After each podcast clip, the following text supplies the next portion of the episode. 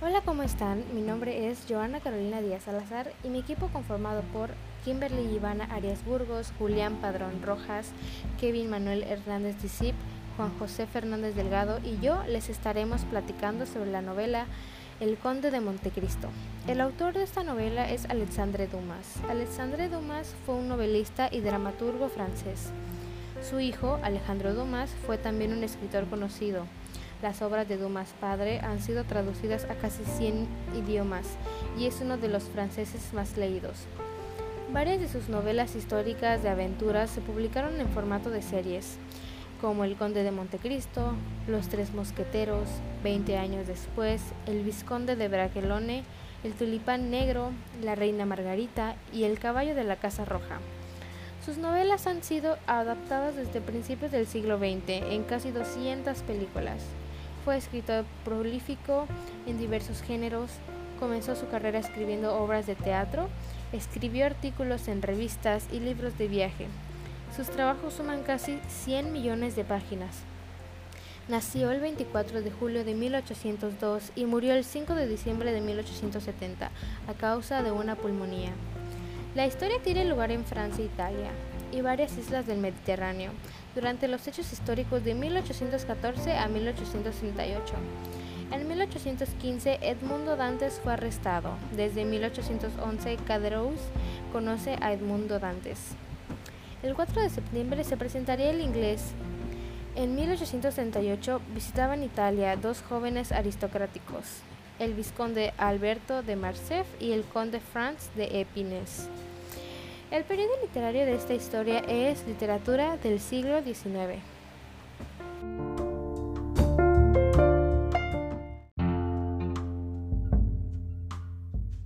La novela empieza con Edmond Dantes, volviendo a Marcela, donde se encuentra con su familia y sus amigos.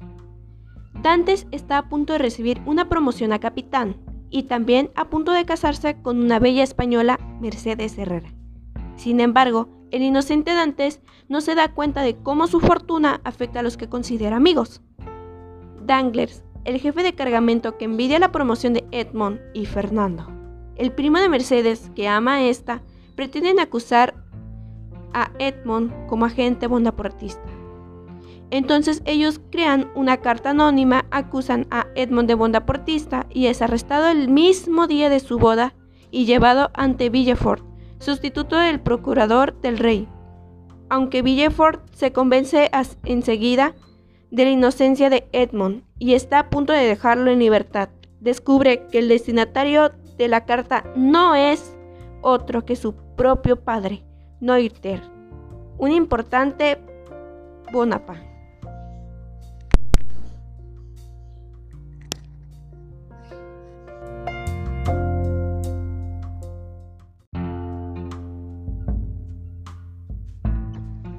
Ya en la prisión, eh, Edmundo se ve obligado a estar ahí años y años, lo cual quebranta su espíritu.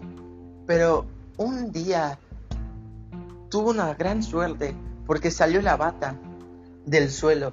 El abate era otro prisionero que estaba cavando un túnel para escapar, pero sin querer se equivocó de camino y fue sin querer a la prisión de Edmundo. Ya con Edmundo aprovecha y le comenta de que a cambio de que le ayude a cavar un túnel para salir de la prisión, él le va a dar, aparte de su libertad, conocimientos. Conocimientos los cuales nunca nadie te los va a poder quitar. Entonces es ahí cuando le imparte clases de historia, le imparte clases sobre cómo leer, sobre cómo escribir, sobre estrategias militares y hasta le enseña esgrima y a, a combatir. El Edmundo lo empieza a ver como un padre.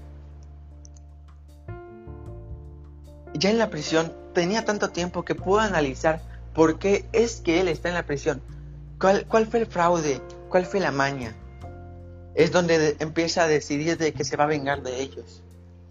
Esto a la bata no, no le alegra mucho porque él quiere que el mundo saliendo de ahí sea un hombre nuevo, que no le importe nada y que viva una nueva vida más alegre y más feliz.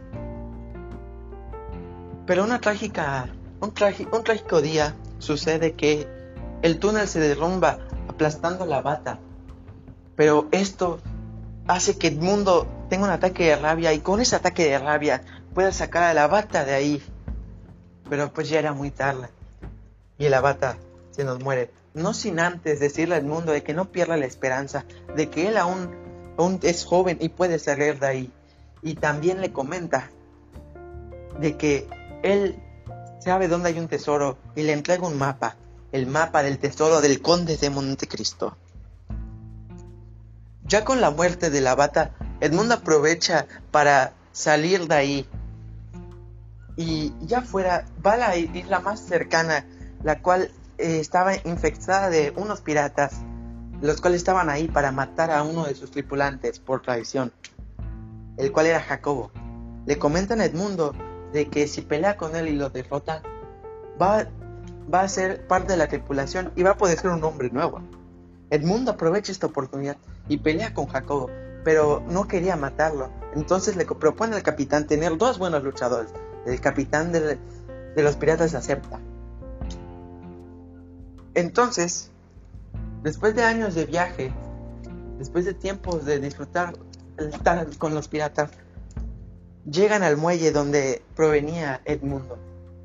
Ahí Edmundo se arma de valor y baja a buscar a su prometida a saludar a su padre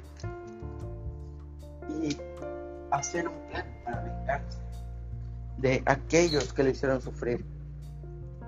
Ahí se entera de que su padre ya se suicidó, que su prometida se casó con su antiguo mejor amigo Fernando Montejo, el cual fue uno de los que lo traicionó.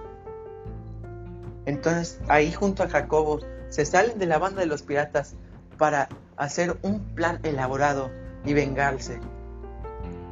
Jacobo le comenta de que no sería mejor disfrutar este tesoro y ser feliz por fin. ¿No prefieres eso? Edmundo le comenta de que no, él quería su venganza, él quería redimirlos para poder ser feliz algún día. Y como Jacobo le había prometido su lealtad a Edmundo, pues no le quedó más que otra que acompañarlo en sus locuras. Entonces ahí, cuando Edmundo empieza a hacer su plan, el cual era fingir ser una persona y que esa persona era el conde de Montecristo, llega a la ciudad y papaloteando de que tiene mucho dinero, disfrazado de otra persona y, y haciendo una fiesta, invitando a todas las personas que estaban ahí. Se gana la confianza del hijo de Fernando Montejo gracias a que él lo rescató en un secuestro falso planeado por él.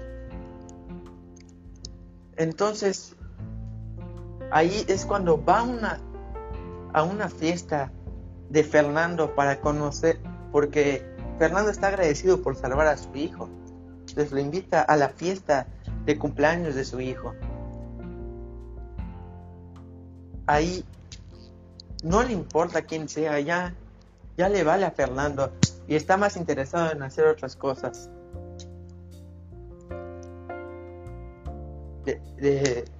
entonces, el, el, joven con Edmundo, ya no tan joven, decide, decide ganarse aún más la confianza del hijo de Montejo.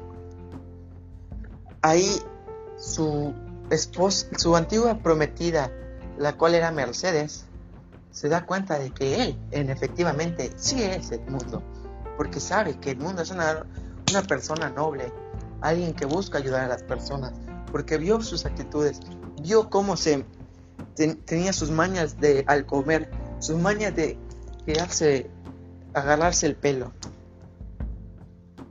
Entonces ahí es cuando se vuelven a enamorar. Suceden varias cosas, las cuales no son tan relevantes, pero al final, este, Mercedes le muestra que, que él, ya se casó porque iba a tener un hijo. Ella se casó por... Le menciona que siempre estaba enamorada de él y que nunca se quitó el hilo el cual prometieron que ese era su anillo y le dijo que nunca se le iba a quitar. Efectivamente, nunca se lo quitó. Esto lleva a Edmundo a sentirse más en paz y le y, y le comentó de que vayan a irse a otro lugar, ya tienen riquezas, ya tienen la vida solucionada, que si quiere se traiga a su hijo, el hijo de, de Fernando. Mercedes acepta, pero Edmundo le dice, prepárate, porque ya nos vamos a ir. Fernando igual estaba escapando, pero él escapaba por un fraude que cometió, se le fue descubierto. Entonces, ya ahí, Edmundo va a donde está, iba a esconderse Fernando. Ahí lo recibe y le, dice que tengan una batalla. Fernando acepta, siendo muy orgulloso y pensando de que Edmundo nunca, nunca le iba a ganar. Pero Edmundo era se había vuelto un gran esgrimista, dándole una paliza a Fernando. Pero para eso llega el hijo de, Fernando, que salva a su padre y, y aparte derrota a, a Montejo, a Edmundo. Para eso eh, llega Mercedes y le comenta de que, de que él el hijo, supuesto hijo de Fernando, es realmente el hijo de, de, de Dantes. Entonces, después de otro duelo, derrotan por fin a, a Fernando. Ya al final, eh, Edmundo compra la prisión donde sufrió demasiado tiempo, la destruye y mira el atardecer junto a su esposa, su hijo y también contra su fiel y leal amigo Jacobo.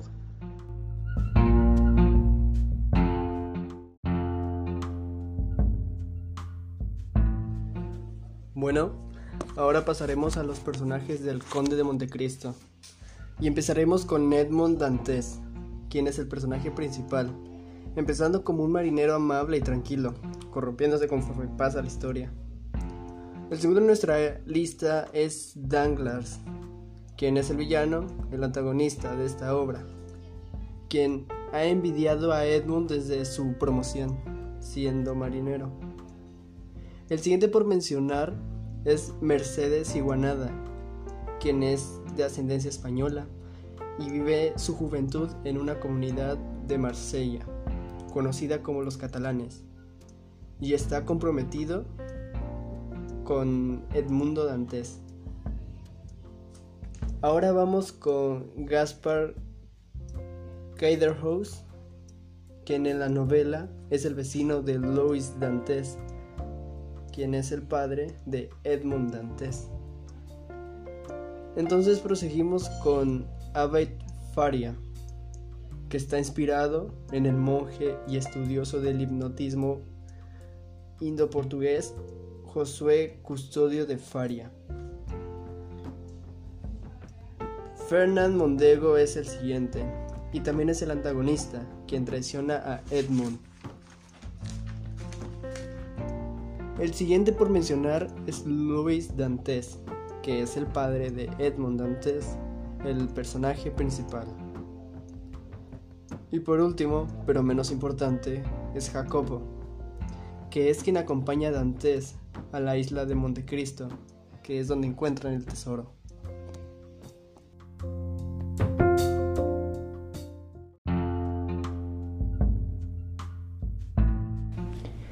Las figuras literarias que se presentan en la película son la hipérbole y la comparación.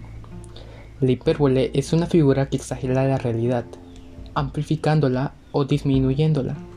Se presenta muy seguida, puesto que algunas frases eran estaba ensordecida por el zumbido de una idea, un diamante del tamaño de una avellana. El aire fresco y áspero de la noche lo inundó. También, como se dijo, se hace uso de la comparación, y algunas frases eran, su cabello era blanco como la nieve, sus ojos brillaban como el oro. Habían demasiadas este, de, se usaban mucho la hipérbole y la comparación, pues en ese tiempo las frases que ellos decían eran muy muy rebuscadas También observamos y escuchamos que el lenguaje connotativo y denotativo iban de la mano en toda la película, puesto que el conde de Montecristo decía frases y palabras que tenían una idea, pero estas estaban muy rebuscadas y teníamos que saber cómo entenderlas. Algunas pues se presentaban demasiadas. Y eso sería todo. Gracias.